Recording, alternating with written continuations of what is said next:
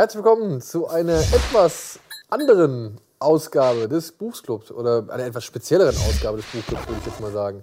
Ähm, mit mir hier zu Gast, er hat sich noch bereit erklärt, äh, hier mit uns mal hinzusetzen, Nils Bokelberg. Ja, vielen Dank. Vielen, vielen, vielen Dank. Auch hier sein darf. Ja, ähm, ich erkläre mal kurz, äh, wie es dazu kam. Äh, Nils war zu Gast bei, bei Kino Plus. Wenn ich jetzt natürlich das Pech habe, dass Buchclub vor Kino Plus ausgestrahlt wird, aber das glaube ich nicht, dann ist meine ganze Erklärung hinfällig. Dann wird er dort zu Gast gewesen sein. Dann wird er dort zu Gast gewesen Und da ist eine Sache irgendwie, ist mir im Kopf hängen geblieben, denn Nils hat von einem Lieblingsautoren erzählt, im Rahmen eines Films, beziehungsweise im Rahmen unseres Filmgesprächs.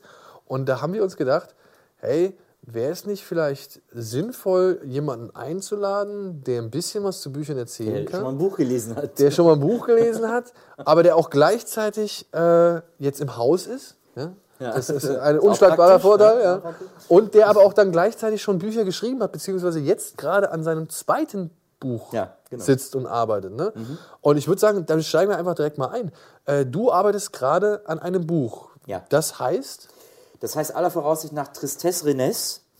Ähm, Renesse ist, das muss man vielleicht erklären, ein, äh, ein Ferienort in Holland, den so in Nordrhein-Westfalen jeder Mensch kennt, weil die da alle äh, immer so zum Wochenendurlaub hinfahren, weil das direkt an der, an der Küste ist, am Meer. Also ich kenne Scheveningen, ich kenne Venlo. Ja, Renesse ist, äh, Venlo ist ja nicht so unbedingt am Meer, mitten im Land. Äh, Renesse ist direkt hinten äh, äh, am Meer und jetzt, da kann man auch surfen, baden, schwimmen, es gibt so einen äh, riesengroßen Strand äh, äh, und das ist also ein super beliebter Ferienort. Da sind ohne Ende Bars, Diskos in einem ganz kleinen Örtchen. Äh, und das Buch heißt deswegen so, weil äh, ich da unter anderem äh, in meiner Jugend im Urlaub war. Und ich habe letztes Jahr eine Interrail-Reise gemacht, bei der ich an so Orte meiner Kindheit zurückgefahren bin. Ähm, also so der Urlaubsort in Italien, wo ich mit meinen Eltern am Strand war, dann eben Renesse, dann auch der Ski, Skiurlaubsort, in dem wir früher waren und so. Sölden? Äh, nee, äh, Seefeld. und, äh, und ich bin im November da überall hingefahren, weil das die trostloseste Zeit des Universums ist. Also äh, November hat nie irgendwer auf der Welt Ferien und es ist überall super sad und super traurig. Äh, und ich mag trostlose Orte wahnsinnig gern. Und bin dann da hingefahren, um so ein bisschen so zu gucken, ob das irgendwie bei mir Klick macht und ob da irgendwas, ob ich da irgendeine besondere Erinnerung oder irgendeine besondere Bindung zu habe oder ob man das so ein bisschen äh, übertreibt und das gar nicht so sehr in einem verankert ist oder so, wie auch immer man das, man das sehen will. Das wollte ich so ein bisschen ausprobieren und rausfinden. Und dann habe ich eben diese Reise gemacht per Interrail, also mit der Bahn nur und äh, 22 Tage und äh, war an ganz vielen verschiedenen Orten und darüber schreibe ich gerade. Also das heißt, Tristesse Rennes dreht sich quasi um diese gesamte Reise an die Orte deiner Kindheit oder genau. nur um diesen einen speziellen Ort? Nee, nee, um, um, um all diese Orte. Also es, der Untertitel ist auch ähm, äh, äh Orte unserer Kindheit revisited ähm, weil ich einfach, weil ich da überall hinfahre. Das ist nur Renesse halt im Titel, weil das so, weil das so schön klingt. Wollte ich gerade. Mit der Tristesse zusammen. eigentlich heißt ja auch der Renesse, eigentlich müsste man Tristesse Renesse sagen. Okay. Ähm, aber so, also dadurch kommt, kommt der Titel zustande. Aber jetzt Tristesse, ne? Ist ja, okay, du hast gesagt, du fährst im November hin, aber verbindest du so viel Tristesse oder halt, sag ich mal, hast, du fährst an einen Ort, an dem du, sag ich mal, Teil deiner Kinder verbracht hast, wo es ja hoffentlich schöne Tage waren. Absolut. Ja, und verbringst sie aber dort zu einem Zeitpunkt, an dem nichts los ist, äh, an dem vielleicht auch ja, vollkommen außerhalb der Saison und an dem genau. vielleicht auch eher dann ja, eher betrüblich ist. Ähm, warum? Ich, ich finde, dass, äh, ich finde dass, dass, so eine, dass so eine Tristesse, die hat so was Ehrliches. Ich kann wenn ein Ort so gerade so eingemottet ist, das ist ja in, in, äh, in Ferienorten gerade so im November, also in Italien an der Adria oder so, da sind ja diese ganzen Stranddinger so, so mit Nägeln zugeschlagen und der Strand ist abgesperrt, indem die den Sand zu einem riesen Damm aufgeschüttet haben, äh, der so die Strandbäder vom Meer trennt, damit da im Winter keine Überschwemmung ist und so. Ähm, und ich finde aber, das ist so, das ist so die, das ist so der ehrlichste Moment, in dem man solche Orte packen kann, weil wenn man da im Sommer hinfährt oder wenn man da eben zur Saison hinfährt, dann ist da ja der große Zirkus, dann ist da irgendwie die große Show, das kommen Sie her, fühlen Sie sich wohl, äh, äh, vergessen Sie die Alltagssorgen, hier, wir haben tausendfach Ablenkungen, das soll Ihr Urlaub sein, Sie sollen sich wohlfühlen. Und wenn man außerhalb äh, äh, dieser Zeit dahin fährt, dann sind da nur die Leute, die da sein müssen, weil die halt da leben, weil das deren Heimat ist. Und die leben an einem Platz, der eigentlich die Hälfte des Jahres virtuell ist, also der eigentlich gar nicht so existiert, wie ihn die Leute erleben, sondern die andere Hälfte des Jahres, wenn keine Touristen da sind, das, dann ist das der richtige Ort, dann ist das der, der, wirk der Ort so, wie der wirklich ist eigentlich. Ja, aber, aber wirklich, also würdest du das so sagen, dass, es, dass der Ort so, wie er wirklich ist? Weil so die, diese Touristenorte, nur, es ist ja nun mal so, die definieren sich ja nun mal durch den Tourismus. Das ist ja auch Teil ihres Lebens. Ja, aber sie, aber sie sind ja weiterhin da, wenn der Tourist weg ist. Ja, gut.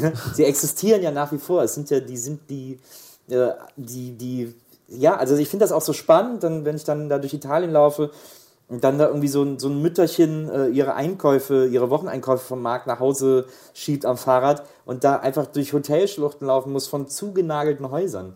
Und das ist so, die, also die Vorstellung, da zu leben, finde ich, finde ich, finde ich total äh, irre. Und das aber zu erleben in einer Zeit, wo da Remi Demi ist, ist ja einfach. Aber so dahin zu gehen und die, zum Beispiel, also ganz banal, die Verkehrsverbindungen sind ja auch ganz anders außerhalb der Saison. Es ist ja auch viel schwerer, dahin zu kommen.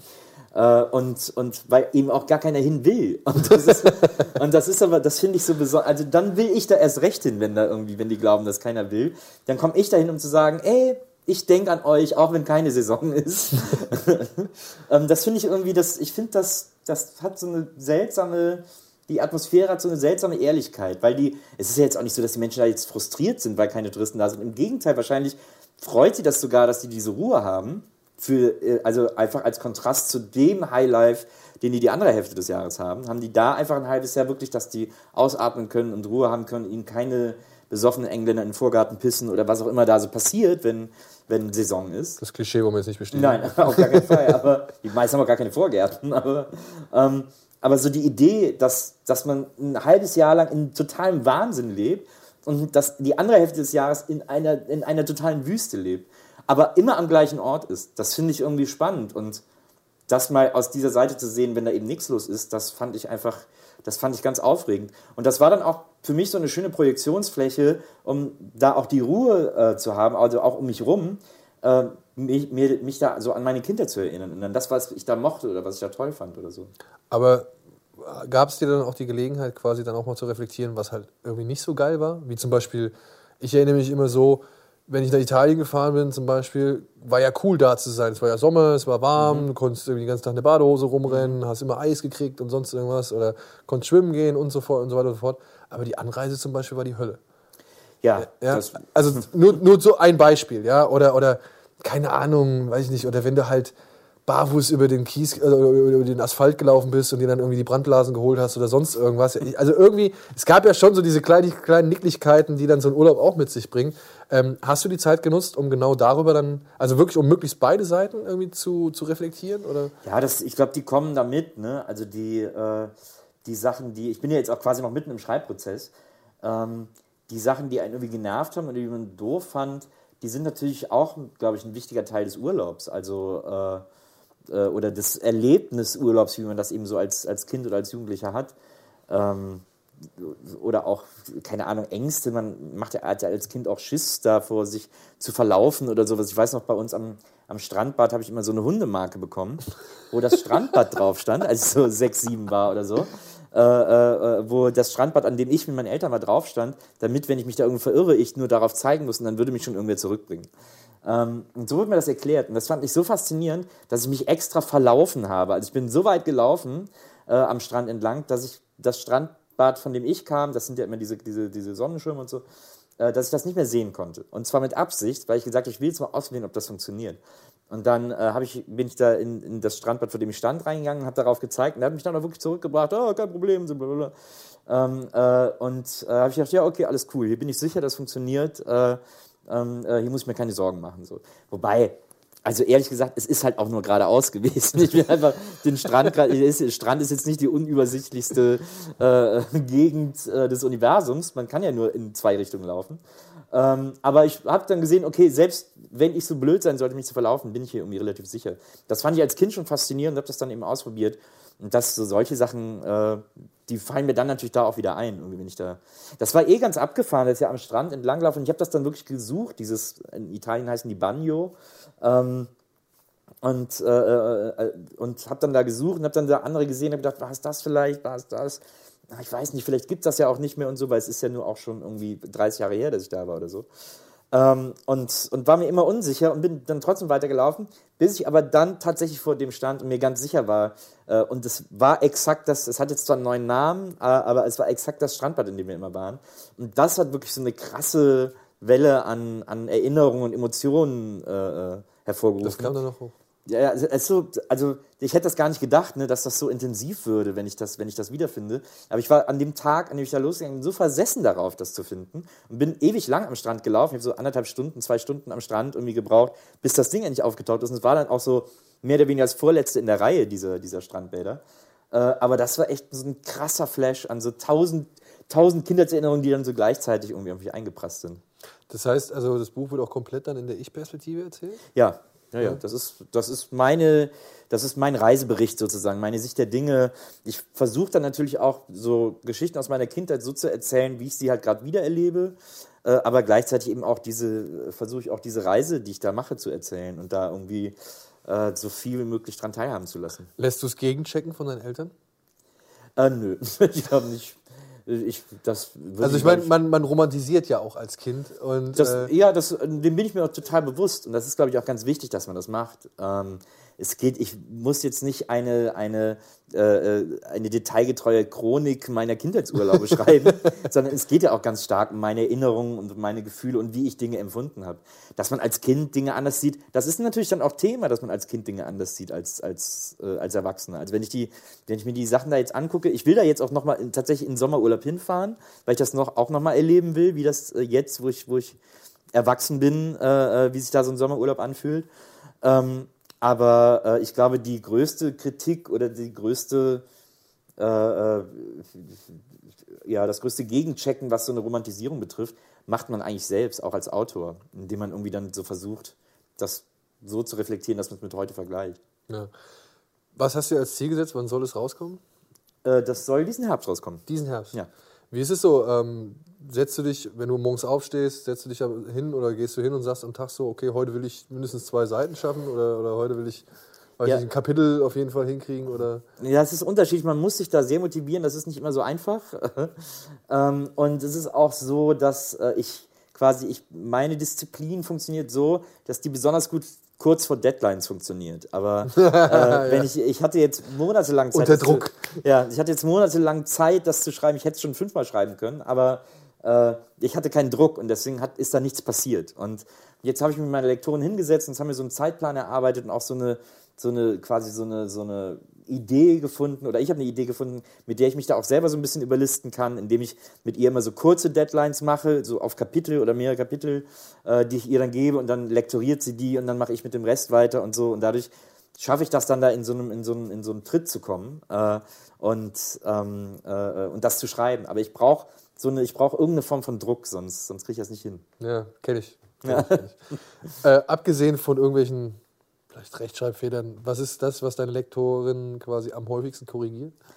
Ich glaube, also ich habe, was ich auch so beim ersten Buch gelernt habe, ist, dass das Lektorat tatsächlich, also wenn man einen tollen Lektor oder in meinem Fall eine tolle Lektorin hat, äh, dann ist das Lektorat der Moment, in dem das eigentliche Buch entsteht. Ähm, das geht, glaube ich, den meisten Autoren so. Man muss sich das vielleicht ein bisschen ähnlich vorstellen wie den Schnitt beim Film oder so. Man kann die tollsten Szenen aufgenommen haben, aber wenn das nicht schön geschnitten wird und von einem tollen Cutter mit einer Idee geschnitten wird äh, oder einem Regisseur mit einer Idee, dann kommt da oft Murks bei raus.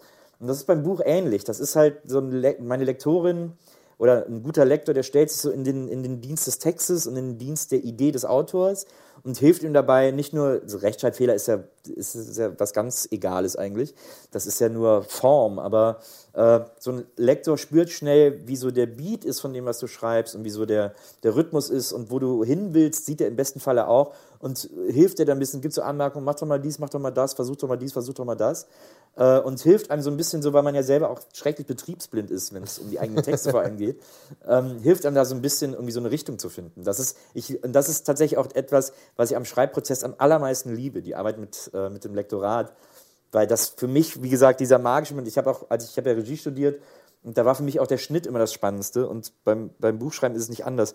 Weil das für mich dieser magische Moment ist, in dem da die Geschichte, das Buch, was auch immer entsteht. Ja, man sagt ja auch immer, äh, ein Film wird dreimal geboren, ne? im Kopf, am Dreh oder beim Dreh und, und dann im Schnitt. Schnitt ja. ja. genau.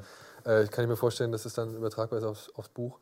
Ähm, Tristesse Renesse ja, soll im Herbst erscheinen. Also für diejenigen, die sich das vormerken wollen, wenn sie mal ein bisschen.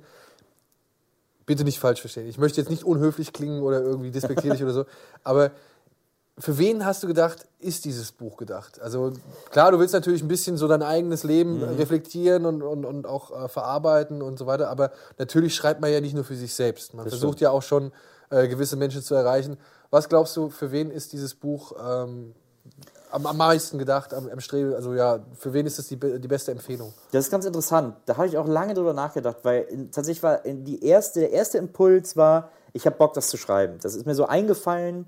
Ich hatte sowieso Lust, Interrail zu machen, weil ich das interessant fand als Thema, weil ich auch gerne Reisebücher lese, also so von nicht jetzt so Reiseführer, sondern so Bücher von Autoren, die auf Reisen gehen und irgendwie von da erzählen. Das fand ich schon immer interessant und dann hatte ich so diese die erste diese vage Idee mit dem Interrail und habe gedacht, ich mache einfach normal Interrail im Sommer als Mensch, der kurz vor der 40 steht und nochmal irgendwie das macht, was man normalerweise mit 18 macht irgendwie. Ähm, und dann war im Sommer keine Zeit und dann ist auch mir schnell bewusst geworden, dass, das, dass es das nicht ist, dass das nicht irgendwie so die Idee ist. Und ich habe lange nach der Idee für das Buch geforscht, weil ich auch so nach meinem ersten Buch gedacht habe, so ich hätte Bock mal wieder eins zu schreiben, aber wo drüber? Und dann überlegt man lange und dann überlegt man auch so, soll es eben was äh, Sachbezogenes sein oder soll es ein Roman sein? Und dann schreibt man so Romananfänge, das ist irgendwie alles Murks und so. Äh, und irgendwann entwickelt man dann so eine Idee. Und bei mir kam das immer so peu à peu, bis ich dann diese diese finale Idee hatte mit diesem November und, und äh, eben äh, Orte der Kindheit und so weiter. Ähm, und dann erst habe ich überlegt, ob das überhaupt irgendwer lesen will oder wer das lesen wollen könnte. Ähm, und äh, bin dann erstmal von mir ausgegangen und gedacht, ja, wenn das jemand schreiben würde, ich würde das gerne lesen. Äh, ich mag einfach gute Reisebücher und ich mag auch dieses, was natürlich auch viele Leute mögen, ist jetzt auch, ist jetzt auch natürlich auch nicht das große Geheimnis, Kindheit, 80er Jahre, das ist natürlich etwas, was unsere Generation irrsinnig verbindet, äh, wo so jeder so seine Geschichten zu erzählen hat und wo jeder immer noch irgendwie dem braunen Bär hinterher äh, trauert oder den Bud Spencer-Film oder was auch immer wir da alle so als gemeinsame Codes an, an, äh, an Erinnerungen haben. Ähm, und dann habe ich gedacht, okay, das könnte für die vielleicht auch interessant sein. Äh, die, die sich an sowas erinnern, die sich an Urlaube in den 80er Jahren an der Adria. Das ist ja ein super gängiges Reiseziel damals gewesen. Ja. Das war jetzt auch nicht besonders exotisch oder so. Ähm, und Aber für die kostengünstig und mit genau. Familie auf jeden Fall leicht zu erreichen. Ja. Genau. Und Italien war einfach ein Traumland damals so. Ähm, und äh, damals. ja, damals ja, heute ist das vielleicht eher Spanien geworden und, und Mallorca und so. Aber damals sind alle nach Italien. Und so, und dann überlegt man so, ja, die könnte das vielleicht auch interessieren. Und dann kommt natürlich dazu, dass ich irgendwie versuche, das auf meine Art zu schreiben. Und dann denkst du, naja, Leute, die sich irgendwie von mir gerne was erzählen lassen oder die auch so eine Sprache mögen, die könnte das vielleicht auch interessieren. Und dann, ich bin, aber ich bin jetzt natürlich niemand, der sagt, irgendwie, ich möchte jetzt die Zielgruppe so und so mit meinem Buch erreichen, sondern äh, ich glaube schon, dass man als Autor auch sehr, gerade ja extrem viel aus sich selbst schöpft und dann immer schlecht beraten ist, äh, für eine Zielgruppe zu schreiben ja, oder so. Klar, aber du hast ja, also das wollte ich jetzt auch nicht damit man, Nee, ich weiß, man schreibt natürlich nie für sich alleine. Klar, das habe ich auch in den, das habe ich auch im Regiestudium nie verstanden, dass da Menschen Filme machen, die nur ihnen gefallen, äh, weil ich gesagt habe, das, also das ist ja den Aufwand nicht wert, sozusagen, das ja. rechtfertigt das ja nicht. Ähm, aber da war auch meine Meinung immer, wenn man Filme macht, die nur zwei Leute auf der Welt interessieren, dann soll man die so machen, dass diese zwei Leute glücklich sind. Ähm, und dann ist das okay für mich. Und so ähnlich habe ich das dann beim Buch eben auch gedacht. Ich habe gedacht, alle, die da die mit diesen Stichworten was anfangen können, äh, die sollen eigentlich Spaß an dem Buch haben, sich da wiederfinden. Und wenn es noch andere Leute, anderen Leuten gefällt oder die sich mitgenommen fühlen, dann bin ich umso glücklicher. Ja. Und jetzt, wo du es schon mal angewähnt hast, oder beziehungsweise, nee, eine Frage muss ich vorher stellen. Ja. Dein Stil, du hast ja eben deinen Stil genannt. Ähm, wie würdest du deinen Stil selbst umschreiben? beziehungsweise, oder vielleicht kann man ja auch sagen, wodurch wurde dein Stil inspiriert? Vielleicht hat man dann so ein bisschen, ähm, ja. Ja, das ist das ist eine gute Frage. Ich schreibe ja schon sehr lange, sehr viel, auch Kolumnen, Blogs und so weiter. Äh, ich glaube, dass mein Stil immer sehr bei mir ist und dass ich sehr, dass ich versuche, sehr nah zu erzählen. Also so, dass das echt wie so eine, dass sich das wie so ein Kneipengespräch anfühlt, in dem ich dir jetzt irgendwie gerade erzähle, was ich irgendwie gestern erlebt habe. Ähm, das versuche ich schon immer so als Ton zu haben, dass man da so äh, sich, sich sehr angesprochen fühlt und sehr auch meinetwegen persönlich angesprochen fühlt. Und gleichzeitig möchte ich aber auch immer versuchen, dass der Ton einen Inhalt transportiert, der so ein bisschen Mehrwert hat, der ein bisschen also Mehrwert klingt jetzt, als wenn ich da versuchen würde, Adressen von den besten Cafés unterzubringen. äh, das mache ich nicht, sondern mehr, so einen intellektuellen Mehrwert, dass man da, dass da vielleicht mal ein Gedanke bei äh, äh, rumkommt, äh, auf dem man so ein bisschen rumkauen kann. Dann bin ich, das ist eigentlich alles, was ich will. ähm, ja, und äh, für diejenigen, die jetzt das vielleicht interessiert, wie äh, Nils quasi schreibt, du hast schon ein Buch geschrieben, Ja. du hast es gerade eben erwähnt. Äh, vielleicht kannst du noch mal kurz skizzieren, ah, wie dieses Buch heißt, vielleicht auch noch in welchem Verlag es erschienen ist. Und dann halt, was man, ja, nee, das ist für die Leute. Ich versuche es mal zu skizzieren. genau. Man, du sollst nicht zu viel spoilern. Also vielleicht einfach nur kurz den, den Einstieg oder den Anfang irgendwie, worauf die Reise zusteuert, also was, wo- worauf die Leute sich einlassen können. Ja. Ähm, also mein erstes Buch heißt Endlich gute Musik, ist bei Dumont erschienen, vor zwei Jahren mittlerweile, glaube ich, oder so. Ähm, und das ist äh, im Gegensatz zum jetzigen Buch, das, das ich gerade schreibe, äh, was auch übrigens nochmal eine Herausforderung ist, weil es eine zusammenhängende Geschichte ist. Äh, bei Endlich gute Musik war es so, das sind verschiedene Texte, die ich geschrieben habe für dieses Buch. Äh, und sie handeln alle von Musik. Und meine Idee war die, wenn ich Plattenkritiken lese, wenn ich mir zum Beispiel die Juice hole oder die Intro oder die Specs, irgendwelche Plattenzeitschriften, die ich lese, äh, dann blätter ich die Plattenkritiken durch und gucke ganz oft nach den schlechtesten Wertungen und lese zuerst die Verrisse, weil die immer lustig sind. Verrisse sind super lustig zu lesen. Und ich habe irgendwann festgestellt, das ist zwar so, aber das ist, die bringen einem nichts. Inhaltlich bringt einem ein Verriss gar nichts. Ein Verriss zu lesen ist ein kurzer Lacher, aber dann denkt man, oh, was für eine Scheiße, und dann ist das, dann ist die Platte auch tot. Also ein Verriss ist so im Nachhinein super unnütz. Aber, ja, aber, pass auf, wenn ich irgendwo die, äh, eine Lobeshymne auf eine Platte lese, wenn irgendwo ein Autor schreibt, warum ihm diese Platte so gefallen hat, was er an dieser Platte so toll findet oder was, was ihr an die, was sie an dieser Platte irrsinnig bewegt äh, oder was, was sie an dieser Platte als einmalig empfindet oder so. Wenn ich so einen Text überlese, dann ist das komplett egal, was das für eine Platte ist. Das kann von Schlager über Jazz bis, äh, keine Ahnung, äh, senegalesischer Pop oder so. Das kann alles Mögliche sein. Ich will das sofort hören. Weil ich denke, boah, wie geil, das hat ihn so geflasht. Ich muss das jetzt auch mal hören. Ich muss hören, was daran so, so flashy ist. Und das hatte ich als Idee für mein Buch, Endlich gute Musik, in dem ich quasi versucht habe, nur solche Texte über Musik zu schreiben.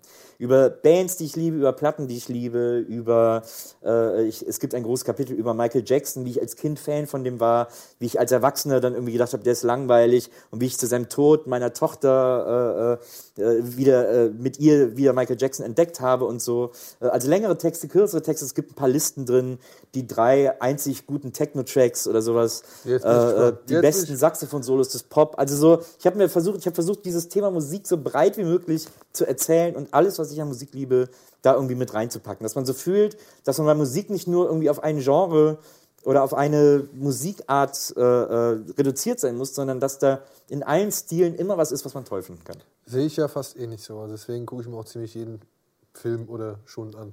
Ja, genau. ähm, wieso ist Saxophon so verhasst? Das frage ich mich auch, denn es gibt ganz tolle Saxophon-Solos. Es gibt, also, und ich rede noch nicht mal von Careless Whisper, dass ja äh, der, der König des Saxophon-Solos ist. Ähm, aber auch so, in, ich habe dann da zum Beispiel einen Blumfeld-Song, äh, äh, ich glaube, das ist äh, Graue Wolken, mit einem Saxophon-Solo, mit einem butterweichen Saxophon-Solo von Heinz Strunk übrigens gespielt, äh, das äh, in dieser Liste ist, oder viele andere Songs. Ich, man tut dem Saxophon sehr unrecht. Man hat das irgendwann als Schnulzi äh, abgetan, weil irgendwie in jedem Porno ein Typ mit einem Saxophon vorm Mond stand äh, und dann äh, die Frau geschwängert hat. Das hat dem Instrument nicht gut getan, äh, aber man hat ihm auch Unrecht getan. Also ich muss ja sagen, ich stehe ja ungeheuer auf das Saxophon in Tina Turners We Don't Need Another Hero. Auch ein sehr schönes Saxophon. Ja, weil das, das, das passt so gar nicht eigentlich zu diesem Endzeit-Ding so, ja? Ja. Und ich fand aber halt mutig, also da hat man halt gesehen, okay, Frau Turner äh, beweist Eier, indem sie quasi dieses Saxophon eigentlich in diesen Endzeit-Song da reinballert. So, ja? das, das fand ich immer ganz cool. Und, und ich weiß noch, es gab mal so eine riesengroße Diskussion bezüglich Saxophone, als die äh, The Killers mit dem ähm, Album rauskam, wo Human drauf war. Ja, ja. Da hatten sie so einen Song gehabt, der halt auch wirklich so ein richtig poppiges Saxophon drin. Ich weiß den Titel von dem Track nicht mehr. Aber ich weiß noch damals, dass ich den Song gar nicht so schlecht fand. Aber der war ein riesen Affront. Also es war wirklich, äh, man hat sich halt, ich habe halt dann auch diese Reviews, im Intro gab es ja immer dieses Plus-Minus zum Ja. Beispiel.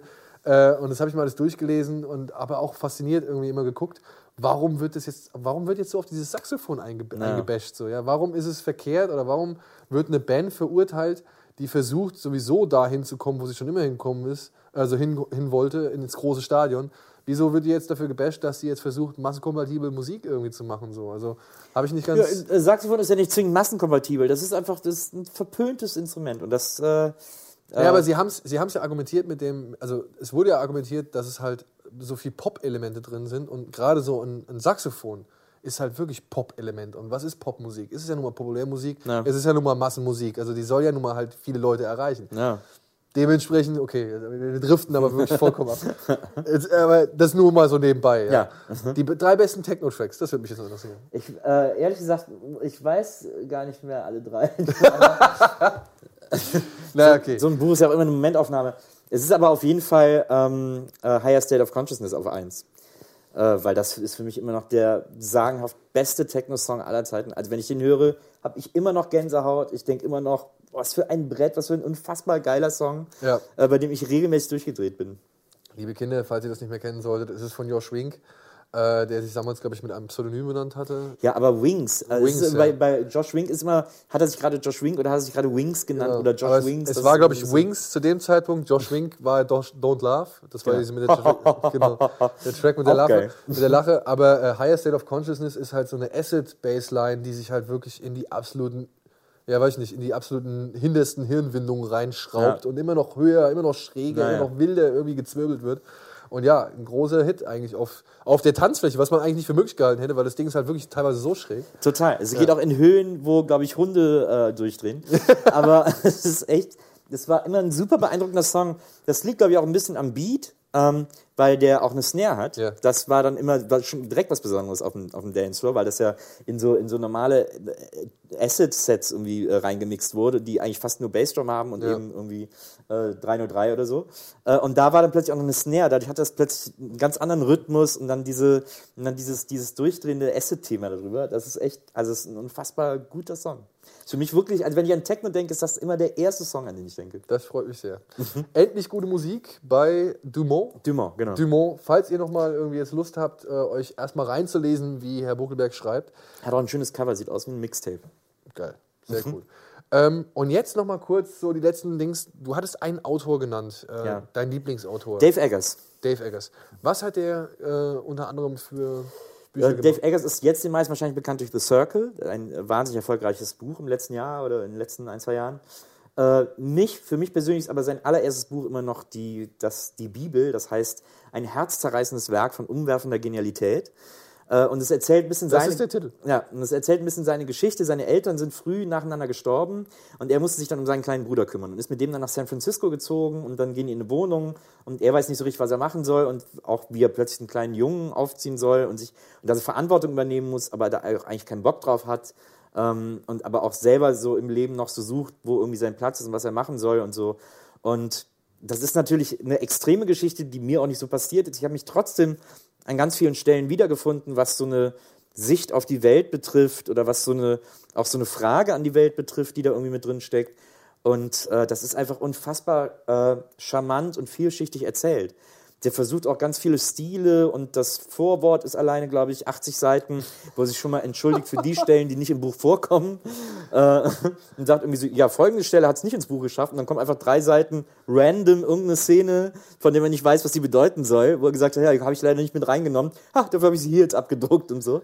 Also das komplexeste Vorwort aller Zeiten. So. Geht es etwa so, also geht es auch so ein bisschen in diese, ich will jetzt nicht sagen Abstrusität, aber Unberechenbarkeit vielleicht eines James Joyce zum Beispiel oder so? Ja, ich, wahrscheinlich wurde er sogar damit verglichen. Ich glaube, ganz so unzugänglich ist es nicht. Also ich finde es schon sehr zugänglich, ähm, aber es ist auf jeden Fall sehr speziell. Aber es ist ein Buch, das ich glaube, ich, glaub, ich habe das schon 20, 30 Mal irgendwie verschenkt, äh, weil ich will, dass das jeder auf der Welt gelesen hat. Äh, es ist aber, es ist, wie gesagt, es ist, man muss sich da ein bisschen reinfuchsen. Es ist, gerade das Vorwort schreckt, glaube ich, viele Leute ab. äh, aber wenn man da durch ist und die Geschichte losgeht, das ist schon eine sehr amerikanische, aber auch eine sehr besondere Geschichte. Wie heißt nochmal der Titel? Äh, ein herzzerreißendes Werk von umwerfender Genialität. Ein herzzerreißendes Werk von umwerfender. Und das noch, und das, und das muss ich dann immer noch kurz mit erwähnen. Äh, das lustigste Buch aller Zeiten heißt Peacocks Manifest von Stuart David. Ähm, handelt vom Typen, der hat eine Idee für einen Hit, weiß aber nicht, wie man Musik macht äh, und fährt deswegen nach Amerika, um einen anderen Typen zu treffen, äh, von dem er gehört hat, dass der wüsste, wie das geht. Und der Typ, den er trifft, trifft ihn, weil er auch eine Idee für einen Hit hat und ihm mit, genau der gleichen Prämisse. Und dann sind diese beiden Typen, die keine Ahnung haben, wie sie das machen sollen und versuchen dann äh, diesen Hit zu produzieren. Das ist äh, super erfolglos gewesen. Das gibt es in Deutschland nur noch im Antiquariat. Also so bei Amazon kriegt man das für 50 Cent oder so. Äh, und das ist, das ist ich habe noch nie ein lustigeres Buch in meinem Leben gelesen. Und ich habe es jetzt schon fünfmal gelesen und ich muss jedes Mal laut lachen, wenn ich es lese.